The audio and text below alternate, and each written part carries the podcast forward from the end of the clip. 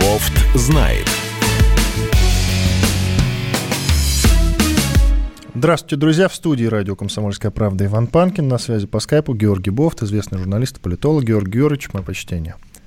Здравствуйте, я рад вас слышать. Э, взаимно, очень взаимно. Георгий Георгиевич, скажите сразу, вот как вы относитесь э, к негативным новостям сейчас? К негативным новостям я отношусь как к привычному потоку информационного шума.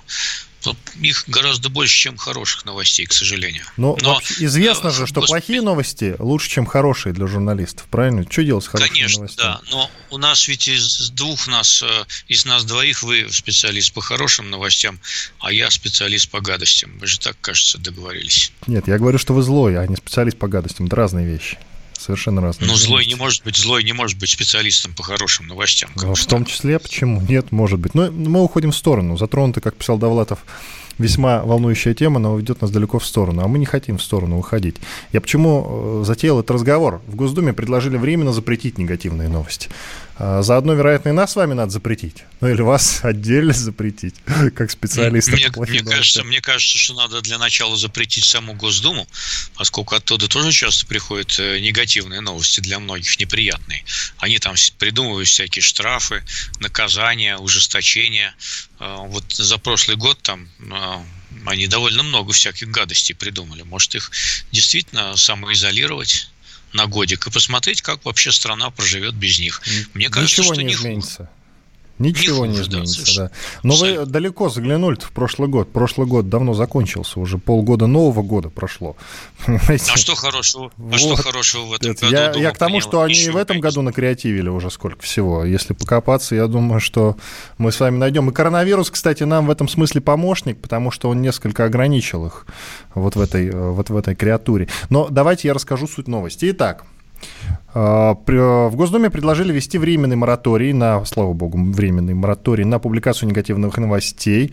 А, в Госдуме полагают, что в условиях самоизоляции роль СМИ возрастает. А, они становятся для людей главным источником знаний ситуации в стране и мире. В свою очередь, это создает почву для злоупотребления со стороны недобросовестных журналистов. Ради трафика они намеренно вбрасывают сообщения, вызывающие отрицательные эмоции. Вот, инициатива, угадайте, кому принадлежит. Временно запретить негативные новости. Принадлежит депутату Госдумы Виталию Милонову. Вот. Давайте послушаем, давайте послушаем, да, что сказал Виталий Милонов, депутат Госдумы, и чем он аргументировал вот это свое предложение. Сейчас люди и так напряжены, и так их окружает информация негативная. Они подвержены большим депрессиям из-за того, что многие находятся дома. А тут мы их окружаем не то что правдивой информацией, а всяким трешаком, всякими fake news. И задача моя не вводить ни в коем случае цензуру, а наоборот обратиться к тем, кто составляет как бы артель доблестную корпорацию журналистскую, союз журналистов, провести как бы самостоятельную, самодисциплинирующую работу. Ну, хватит, может быть, давать людям вместо информации какие-то жареные, полупроверенные, недостоверные факты. Да, есть информация одна, есть информация о коронавирусе, есть всякие разные жизненные ситуации, которые имеют место, в общем, а их, что их, конечно, их обсуждают, они интересны. Но как, чтобы как можно меньше на наших экранах, на наших ресурсах появлялось бы фальшивых поддельных новостей. И я думаю, что никто лучше, чем сами журналисты, с этим не справится, поскольку это вопрос профессиональной журналистской этики. Поначалу мне показалось, Виталий Милонов, депутат Госдумы, сразу Георгий Георгиевич. Вот я только хотел сказать, что... Ну, это же прямая цензура, но господин Милонов оговорился, что он про, про цензуру э, не имел в виду вводить цензуру как таковую, а лишь несколько ограничить. Да и временно ввести этот мораторий, видите? Ну, так это цензура или нет? Я вообще не понял, что он хочет сказать этим. А, он обратился, чтобы журналисты сами себя цензурировали, с одной стороны. С другой стороны, э, этот поток слов, которым он, который он из себя выдал, э, вообще там непонятно, по сути, что он хочет сказать. Ну, давайте запретим э, публиковать там данные по коронавирусу, по числу зараженных. Если оно будет расти, мы не будем публиковать. Если будет падать, то будем публиковать только число выздоровевших, например. Но это глупость, это пустобрехство. Вот такой есть есть термин, вполне цензурный, кстати говоря. Мне кажется, что э, этому человеку вообще давно не место в Государственной Думе.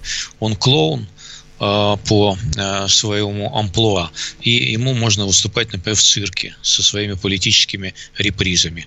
У нас сейчас мало политической сатиры, но вот мне кажется, что Виталий Милонов мог бы восполнить этот пробел.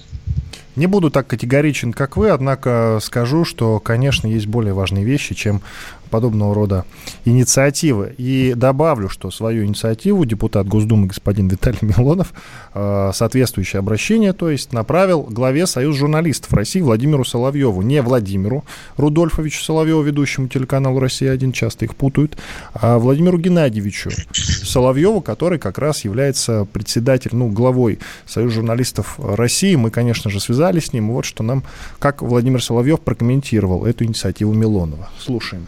Поначалу мне показалось, что это розыгрыш.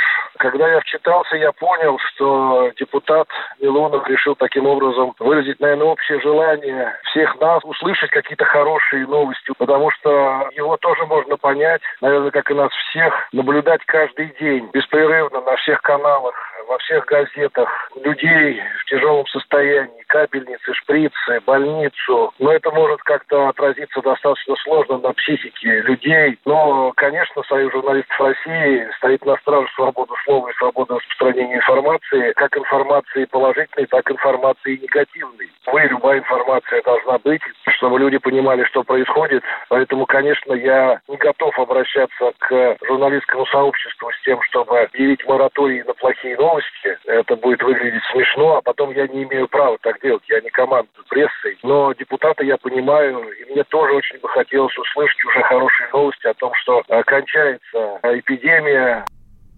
Владимир Соловьев, председатель Союза журналистов России. Георг Георгиевич, но ведь не в эпидемии дело, э, согласитесь. Господин Милонов, как мне кажется, не из эпидемии вот предложил вести вот эту инициативу. К тому же эпидемия, очевидно, подходит к концу, ну, пока, по крайней мере, мы можем как-то на это рассчитывать, судя по тому, что нам сообщают те же СМИ, и те, да, по тем данным, которые мы видим э, в том же самом интернете. А пока эта инициатива там будет принята, ой, сколько времени пройдет. А, и начнет действовать вот этот вот мораторий, временный мораторий, начнет действовать временный мораторий на плохие новости. Забавно, конечно, Милонов придумал, да главное нет, вовремя. Я думаю, что его просто никто всерьез не воспринимает, в том числе в его э, фракции, вот, и никто не будет заниматься этим законопроектом. Жалко только вот э, Владимира Геннадьевича Соловьева, которому придется писать какой-то официальный ответ на бланке Союза журналистов на весь этот бред. Э, и слагать там слова, там, написать два абзаца уважительных к этому депутату, это все-таки депутат обратился, поэтому его надо как-то ответить. Вот, э, через неделю никто не вспомнит об этой инициативе,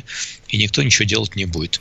Но надо же о себе как-то напоминать из карантина. Вон Жириновский тоже выдают какие-то перлы а, один за другим. А, то, значит, голосование по поправкам он там предлагал отменить, а, то сократить состав Думы наполовину и Совет Федерации вообще упразднить.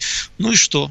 Есть такая хорошая поговорка «собака лает, ветер носит». Я не сравниваю, конечно, двух достойных господ с собаками, вот, но, в принципе, то, что они выдают из себя, это вот э, пурга э, э, которую, помните, президент пошутил в адрес своего пресс-секретаря, сказал, что тот пургу несет. Вот, так что мы можем тоже сказать, что они тоже пургу несут. Это все уже устоявшаяся политическая терминология. Но на самом деле там было немножко по-другому. Я имею в виду вот э, в том примере, который вы привели относительно Дмитрия Пескова. Э, президент э, Владимир Путин, насколько я помню, давал интервью какому-то иностранному журналисту, точно не российскому, какому-то, кажется, американскому даже телеканалу. И, среди прочего, сказал о том, что он иногда смотрю телевизор, там мой пресс-секретарь Песков такую пургу иногда несет. Вот, вот так это было сказано, да. Да-да-да, это была шутка. Ну, мы это тоже пошутили. Шутка, да. И мы тоже пошутили. К другим новостям не знаю знаю, правда, хорошие они или плохие. Ну, наверное, для нас, для нас, безусловно, вот, например, нас с вами, это хорошая новость. А для тех э, людей, которые, которых, скажем так, наконец-то установили и нас ну, они сейчас являются фигурантами уже уголовного дела, для них это, конечно, плохая новость. О чем я говорю? Мы с вами э, в прошлой, э, в прошлой нашей с вами программе говорили помните про тех людей, которые разместили на сайте Бессмертного полка фотографии Гитлера, Геббельса и прочих, э, прочих им подобных. Как вы пом- помните, mm-hmm. да, мы с вами говорили? Да, да, и среди помню, прочего да. я спрашивал вас, ну вот как их наказать, как вы считаете, кто это?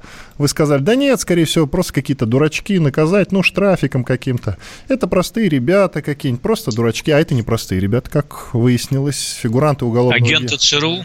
Ну, не совсем. Агенты ЦРУ. Да давайте я уже расскажу. Фигуранты уголовного дела о реабилитации нацизма э, это, как правило, люди, связанные с известным оппозиционером Алексеем Навальным. Да вы все это знаете. Что вот с таким, э, с таким ну, а что, меня слушаете, а, а как что, будто для вас это а новость. Вы уже давно А что это разве отрицает, отрицает, что они могут быть дураками? Нет, это безусловно. Вы сказали, никакого, скорее всего, спланированного, спланированного злого умысла нет. Скорее всего, это просто какие-то левые дурачки. Я вам э, говорю о том, что это не левые дурачки. И это, собственно, люди, которые связаны с Алексеем, так или иначе, связаны с Алексеем Навальным.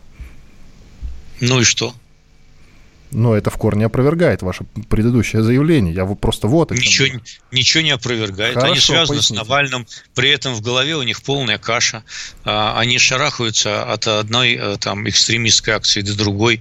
Вот, э, в том числе выражают себя там, вот, в поддержке этого, с позволения сказать, оппозиционера, которого я лично никак не могу уважать вот, за то, как он себя ведет. Ну и в числе прочего их э, экзотических действий, скажем так. Вот это глупо. Ну, Прервемся, что вы, хотите, что вы хотите сказать, что они планировали эту операцию? Что Не знаю, образом? продолжим через пару Дальше минут. Штаб. Я считаю, что планировали Иван Панкин, Георгий Бов, студия в эфире радио «Комсомольская правда». Через пару минут продолжим. Бофт знает. Остановлены чемпионаты. Опустили трибуны. Закрываются спортивные клубы. Футболистам урезали зарплаты. Фанаты мусолят бытовые скандалы. Что будет с профессиональным спортом после пандемии? Радио «Комсомольская правда» представляет «Спорт без короны» с Константином Тереховым. Каждую неделю в прямом эфире первые лица большого спорта, звезды и представители власти. Слушайте по пятницам в 14.00 по Москве. «Спорт без короны» на радио «Комсомольская правда».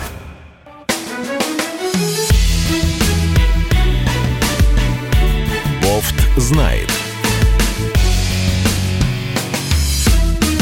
В студии радио «Комсомольская правда» Иван Панкин, на связи по скайпу Георгий Бофт, известный российский политолог и журналист. Георгий Георгиевич, давайте продолжим. Да, про, я Нав... с вами. про Навального, да, и про бессмертный полк сейчас продолжим говорить. Единственное, я совсем забыл, мы же с вами каждую программу устраиваем опрос голосования, так называемый индекс настроения. Ну, не будем э, в, в этот раз как-то э, обходиться без этого. Я считаю, что не будем. Нет, не будем. Давайте, давайте. заряжайте Игнор... это все не дело. будем игнорировать, я хотел сказать. Вот, не будем игнорировать. Да, друзья, я обращаюсь к нашей аудитории.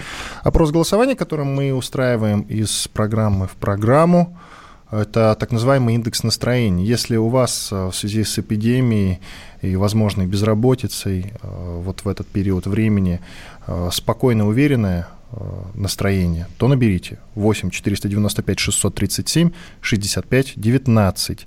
Если тревожное и неуверенное в связи со всем этим трэшем, который происходит вокруг нас, наберите практически такой же номер 8 495 637 65, только 18 в конце. Если спокойно уверенная, 637 65 19. Если тревожная неуверенная, 637 65 18. Не забудьте про код региона 495. Вот, а мы в конце программы сравним, как обычно. Я напомню, что вот предыдущие две программы мы устраивали этот опрос голосования, и 70 на 30 э, всегда побеждали оптимисты. Две программы подряд. Там плюс-минус с некоторой погрешностью, но где-то вот 70 на 30. Что ж, посмотрим, что будет в этот раз. А, теперь давайте вернемся к разговору о том, а, был ли это злой умысел. Я имею в виду размещение а, фотографий нацистских главарей на сайте Бессмертного полка. Он же прошел в этом году в, онлайн-режиме, скажем так. Вот. Уже есть фигуранты, уже есть уголовное дело о реабилитации нацизма в ходе акции «Бессмертный полк». Там четыре молодых парня задержаны – вот, э, собственно, детали, детали такие. В соцсетях они признаются в либеральных и либертарианских взглядах, состоят в группах поддержки региональных штабов Навального. По крайней мере, это следует из их аккаунтов в соцсетях. Одна из фотографий подозреваемого в Перми подписана «Юный оппозиционер». Он стоит рядом с табличкой «Штаб Алексея Навального». Фигурант из Самары подписан на страницу отделения Либертарианской партии. Подозреваемый из Ульяновска есть среди подписчиков группы «Команда Навального Ульяновск». Вот так. И вопрос, который мы с вами, на который вы не, не успели мне ответить в конце прошлой части, является ли это злым умыслом спланированной операции, исходящей от Навального? От Навального самого нет. А, Все, что я говорил в прошлый раз, я готов подтвердить. А, это молодежная шваль, а, которая не знает, куда себя применить в жизни. Вот шарахается из одной крайности в другую. Вот сегодня они могут оказаться в штабе Навального, завтра они могут оказаться в штабе фашистов каких-нибудь, послезавтра русских националистов, после-послезавтра еще что-нибудь придумают. Вот. И, в принципе, с такой башкой, значит, ветреной, они вполне могут оказаться и э, среди тех, кто по приколу, так сказать, какую-нибудь бомбу куда-нибудь подложит. Но это не значит, что за этим есть какая-то серьезная организация. За этим есть, да, они, наверное, знают друг друга и связаны между собой каким-то образом, но за этим ничего, кроме дури и глупости нет, потому что, ну вот что они опубликовали этого, значит, э, нацистского преступника, ну и что они этим хотели сказать?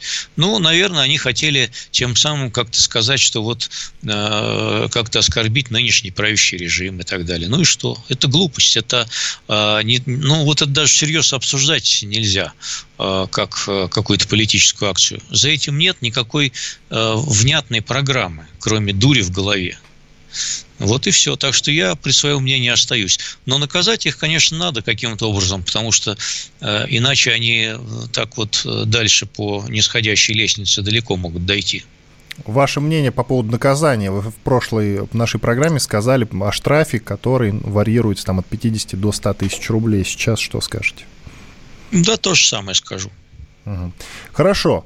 А, вы считаете, что не связан и никак не причастен Навального к этому? Ну, действительно, никаких ну, доказательств а, нет. Вы, а, вы дум, а, да, а вы думаете, что думаю, он давал да. какие-то инструкции, давал разместить нацистов? Там, да нет, не ну, исключено. Зачем это не, я почему начал этот разговор?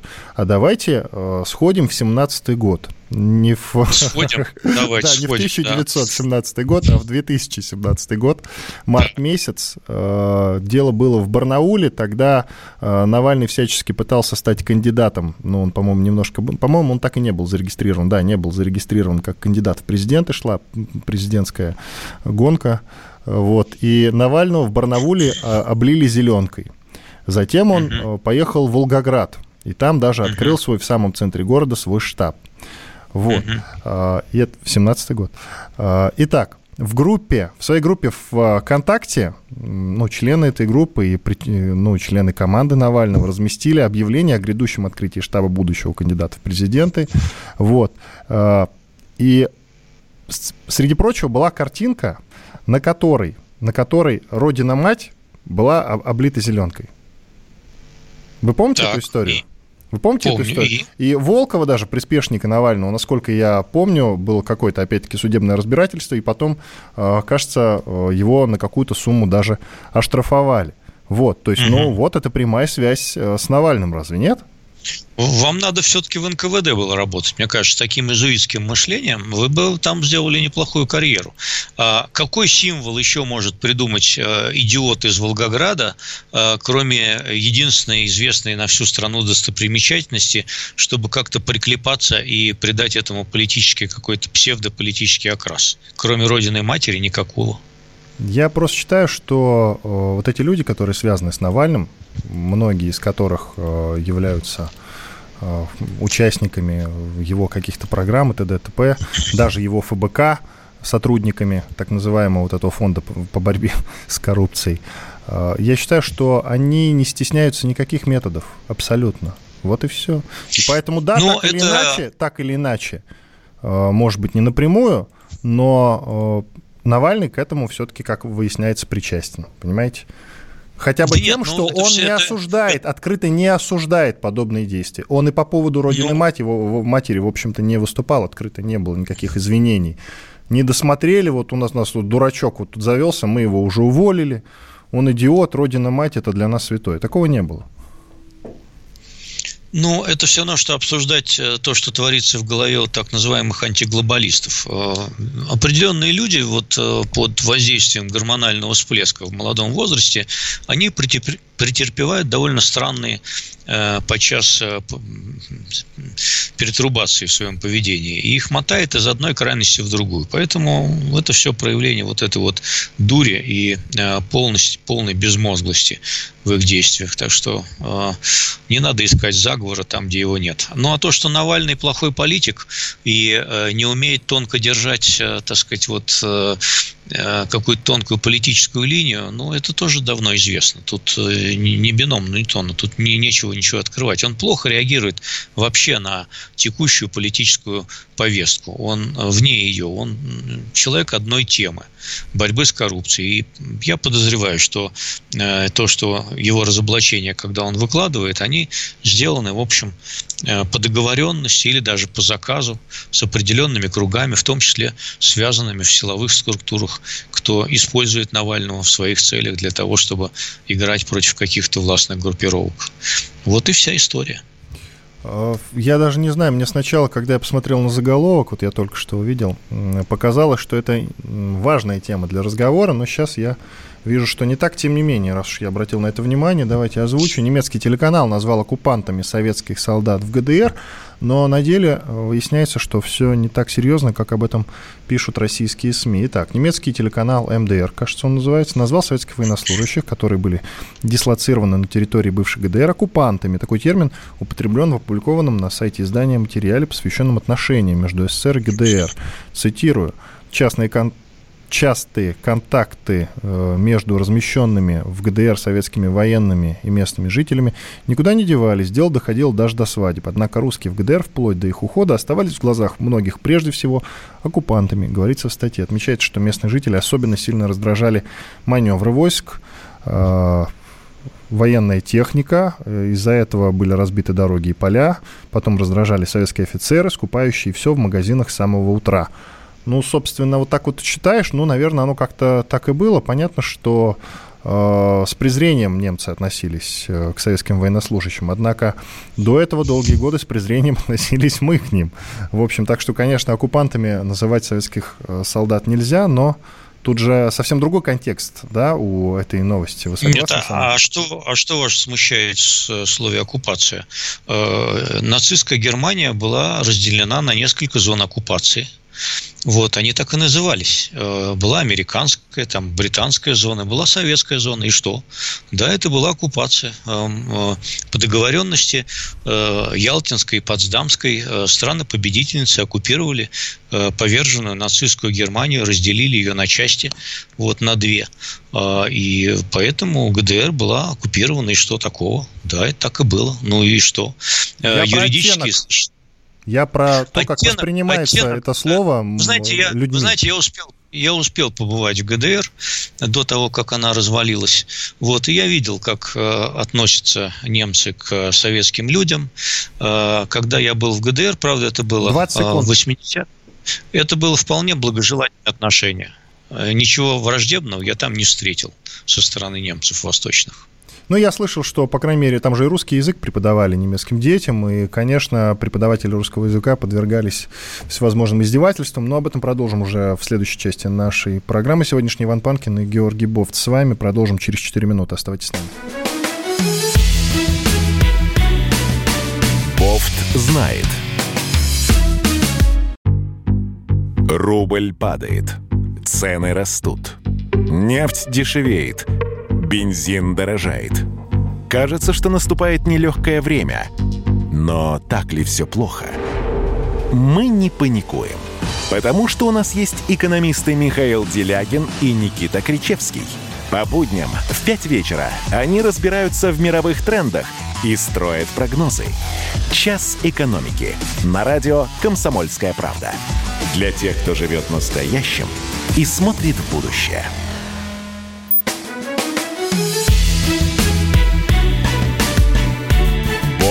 Знает.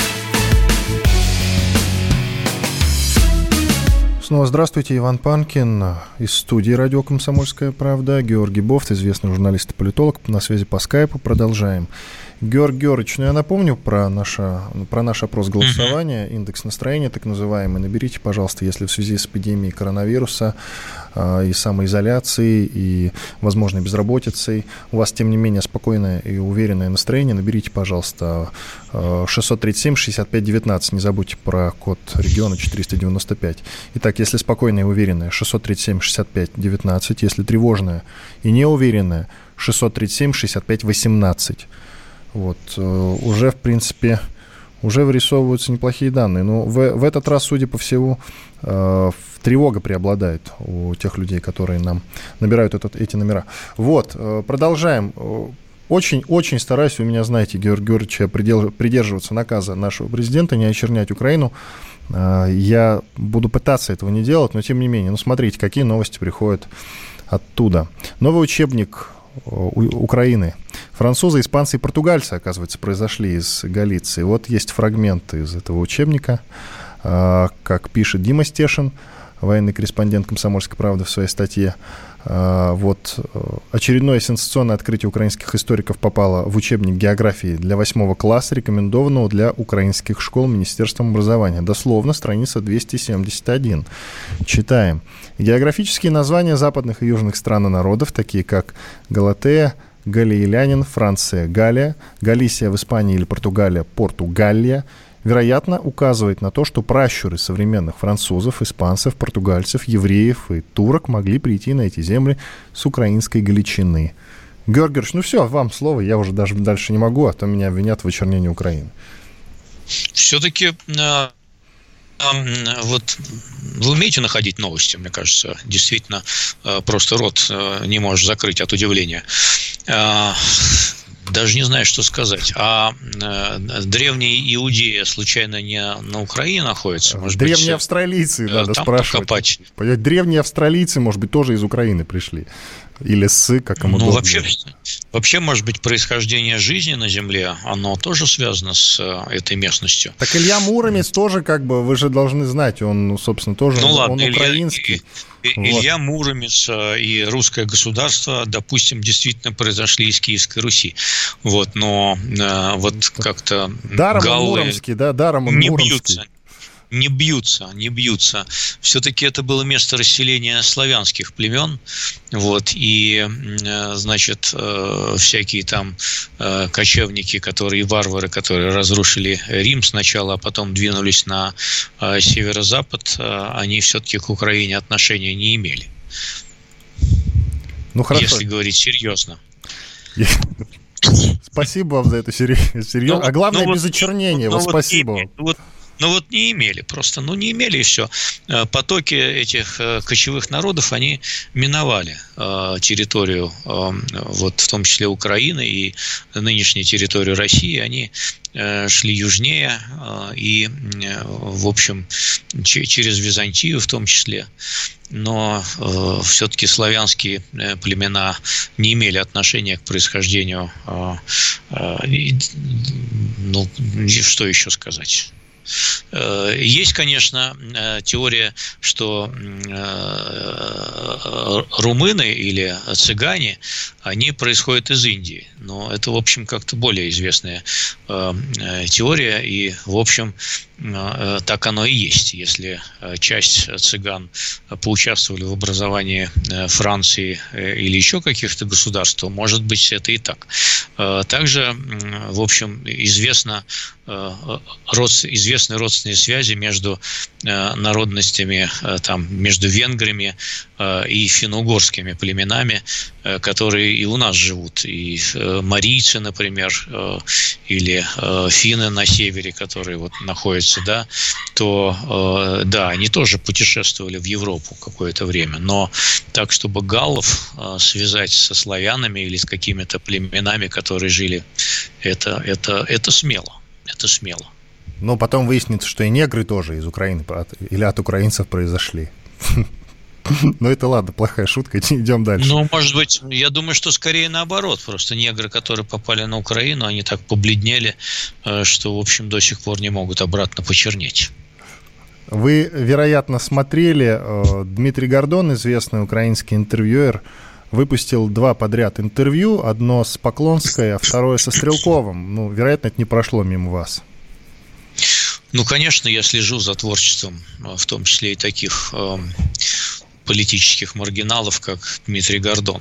А что, маргинал? Очень известный и авторитетный журналист на Украине. Я, кстати, как э, эксперта к нему отношусь, э, в общем-то, с уважением. Мне нравится, когда он как спикер на каком-то телеканале выступает, что-то говорит, я его слушаю. В общем-то, часто говорит довольно умные вещи. Он, в принципе, следит за своими словами. Но как он, интервьюер... он, он, он боек на язык, у него есть какие-то связи, конечно, он где-то там тусуется и а, обладает каким-то инсайдом а, касательно украинской политики. Что касается его двух интервью, то ничего нового там ни одна, ни другое, в общем, не сказали. А давайте я расскажу а, поподробнее, да? Давайте, Смотрите, да. первое, значит, с Поклонской, оно длится под 4 часа, под 4, друзья, друзья под 4 часа.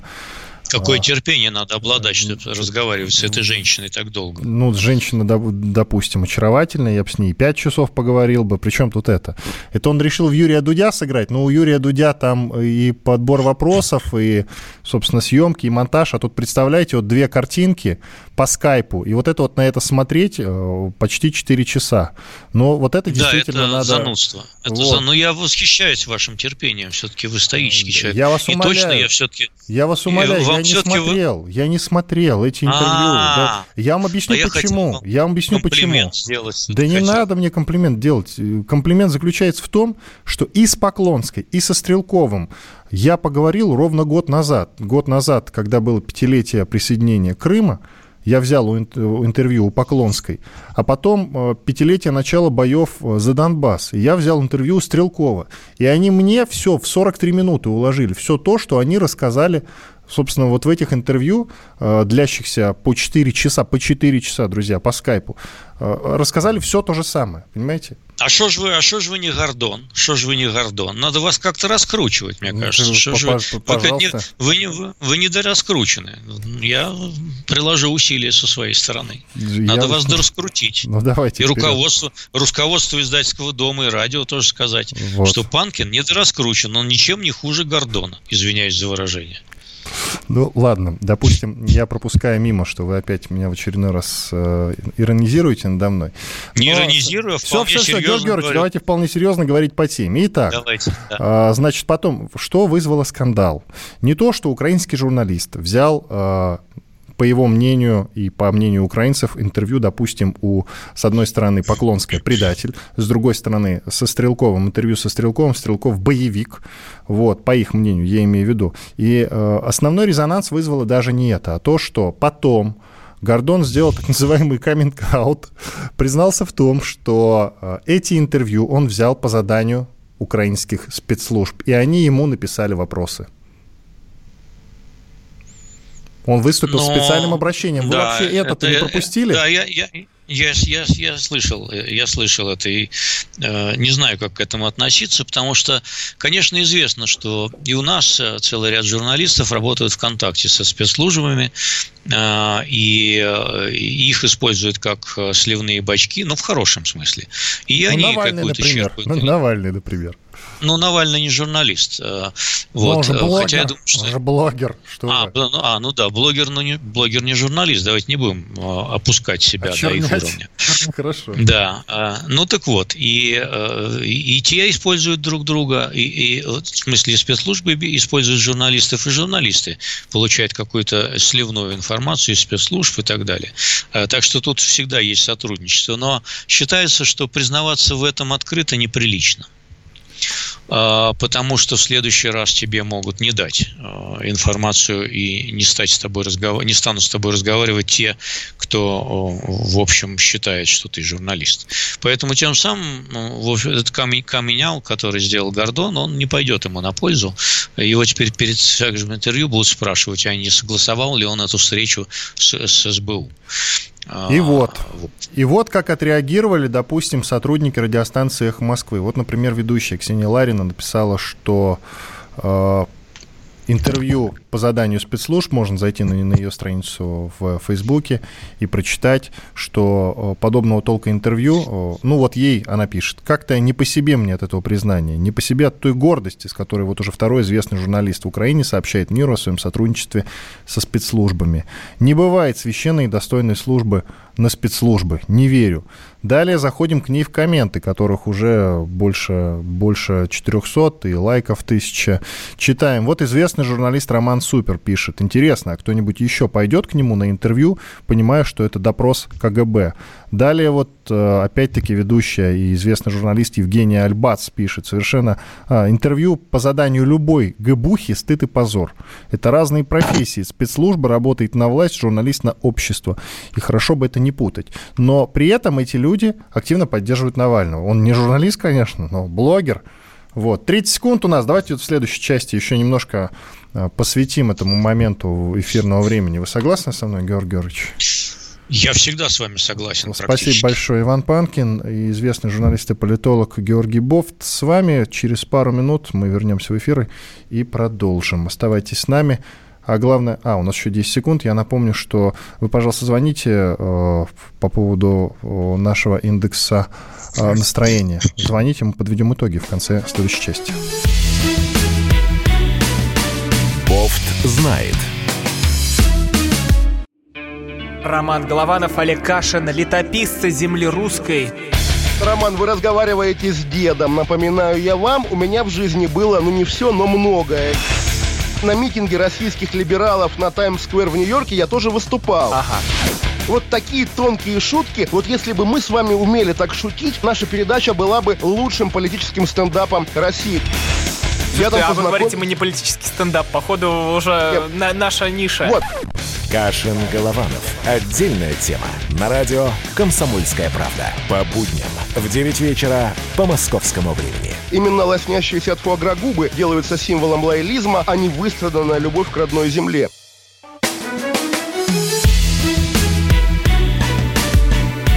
Бофт знает. Иван Панкин, Георгий Бофт. Продолжаем. Георгий Георгиевич, ну давайте напомним, давайте напомним про опрос индекс настроения. Друзья, наберите, пожалуйста, если у вас спокойно уверенное отношение к происходящему. 637-65-19, не забудьте про код региона 495. Если тревожно и неуверенные, 637-65-18. Вот. Совсем скоро мы подведем э, итоги. Это уже третий раз, когда мы подводим, э, когда мы проводим этот опрос. И будет любопытно. Я уже вижу по цифрам, что, скорее всего, пессимисты победят в этот раз. Вот будет любопытно. Итак, Георгий Георгиевич, мы с вами остановились как раз на обсуждении двух интервью, которые подряд выпустил украинский журналист Дмитрий Гордон. Взял у Поклонской и у Стрелкова-Гиркина. Э, Стрелков — это псевдоним настоящая фамилия его Гиркин. Так вот, э, его осуждают даже те люди, которые вообще лояльны и конкретно к нему были, во всяком случае, так и к Украине и тому, что там происходит. Я уже привел цитаты Ксении Лариной, э, ведущей «Эхо Москвы» и других ведущих, собственно. Э, но при этом эти люди по-прежнему лояльны Навальному, хотя только Хотя только ленивый не говорил о том, что все его расследования, его так называемого ФБК, Фонда по борьбе с коррупцией, это все сливы спецслужб. Вот Но он же понимать? в этом не признается. Он в этом не признается же и ни разу в этом не признавался. Поэтому э, все делают вид, что это не так, те, кто его поддерживает. Ну, давайте все-таки не будем играть в идиотов. Тот же Роман Супер – это известный и очень хороший журналист, который все видит и во всем разбирается. Да и, собственно, и Ксения Ларина, и Евгений Альбац – это все высокопрофессиональные люди. И, извините, не видеть, что у тебя под носом слон, но это как-то очень ну, а Трудно. а что же мы будем их уличать в том, что они субъективны по отношению к Навальному? Да бог с ними. Ну, они считают, что, наверное, а, чем хуже, тем лучше, и можно поддерживать его, а, лишь бы да, только поддерживать кого-то, кто составляет оппозицию нынешнему режиму. Они просто не видят другого сильного, сильной фигуры, другой, которую можно поддерживать. Но, тем не менее, вот сила этой фигуры, я думаю, электорально невелика. Если бы даже Навальному дали э, свободно выступать на выборах, у него такой возможности, впрочем, не было, за небольшим исключением, то я думаю, что он не набрал бы много голосов. Ну, кстати, да, он едва как-то, насколько я помню, в 2014 что ли году или вот в этот период он едва не обошел Собянина на выборах в мэр Москвы, да, там. Нет, но это прецедент. едва не обошел, это было сильное преувеличение, конечно. Преувеличение, но... да? Я не помню, но я да. что такое вот э, сейчас вот вспоминаю. То есть он в он, принципе. Он набрал 20, 25 или 26 процентов голосов в первом туре, э, что было, конечно, достаточно много. Это немало. Вот, это но, но, но тем не менее, тем не менее, в последние в последующие годы он никак не заявил себя на городской московской повестке, и все актуальные темы городской политики прошли мимо него. Он никак не, выраз, не высказал своего отношения к тем или иным важным городским событиям в городе, на пост мэра которого он баллотировался. Мне кажется, это была большой политической ошибкой этого человека. Ну что ж, а давайте вот, чтобы не забыть, в конце эфира, а то можем заговориться, как это у нас частенько с вами бывает, и забудем подвести итог, ну такого еще не было, но тем не менее, забудем подвести итог нашего с вами голосования. Итак, в самом начале эфира я начал опрос голосования, индекс настроения, если спокойные и уверенные, наберите 637-65-19, если тревожные и неуверенные, 637-65-18, а, и прямо сейчас уже можно подвести итоги. Я напомню, что в предыдущих двух программах у нас победителями выходили оптимисты, причем с одинаковыми э, значениями 70 на 30. Вот так, 70% оптимистов слушали нас с вами. И на сегодня можно констатировать, вот сейчас еще дадим пару секунд, потому что звонки идут. Вот, раз, два, три. Ну, давайте подводить, ладно. А, в тех же процентах побеждают пессимисты сегодня. 70 на 30 с небольшой погрешностью. Что же случилось? Не знаю, Георгий Георгиевич, вас наслушались, наверное, понимаете, в этом. Только в этом я вижу, только в этом я вижу причину, ни в чем другом, Георгий Георгиевич, ни в чем другом, только в вас. Наверное, да, наверное. Как это то, с чего мы с вами начали. Вы у нас специалист по плохим новостям, а дурной пример, как известно, заразителен. Ну да ладно, давайте к другим новостям. Еврокомиссия обвинила Россию в распространении теорий а, заговора, а если быть конкретно, дружественную Кремлю источники российские государственные СМИ в попытке разрушить систему здравоохранения европейских стран, заявил представитель Еврокомиссии Питер Стану. Или, или Стано. Жаль, но нет, а, нет нигде ударения в его фамилии. Вот, я посмотрел. Вот, Мне кажется, что сейчас всем тяжело в пору пандемии, и везде просыпаются свои Милоновы. Вот. А, а он не спит у нас, слава богу, и дает нам пищу для новостных э, информационных размышлений, э, но их не спи, они не спят и на Западе. Там тоже своих Милоновых полно, поэтому они тоже дают о себе знать. Ну вот, для этой цели используется, как утверждает господин Стано, или Стано, э, используются теории заговора и дезинформация о коронавирусе COVID-19. Примеров, правда, доказывающих подобную практику в публикации, ну, то в том его интервью, которое он дал, не содержится. По его же словам, доверие жителей Европы к способности Евросоюза преодолеть кризис может быть подорвано, что повлечет существенные последствия для общественного здравоохранения. Вот положа э, руку на сердце или сердце на руку, я, честно говоря, понятия не имею, о чем он говорит. Вот вы само согласны? Где, где мы очерняем европейскую медицину? Я, совершенно этого не заметил. Может, мы что-то плохое говорили про итальянскую медицину, ну так это, собственно, не я, в общем, тона. Я, в общем, стал в последнее время следить за э, российскими новостями по телевизору, в том числе.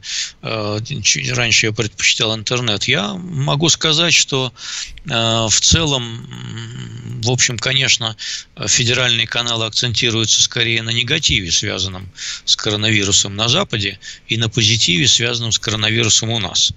А, эта информационная политика давно известна. Но в то же время, как мы уже не раз говорили, все-таки эта информационная политика направлена на внутреннее потребление. А так, чтобы вот НТВ там, или Россия-24 а, вещали на а, Брюссель или Париж, я такого не знаю. Поэтому где означенный господин увидел, так сказать, какую-то плохую для себя информацию, я не нашел.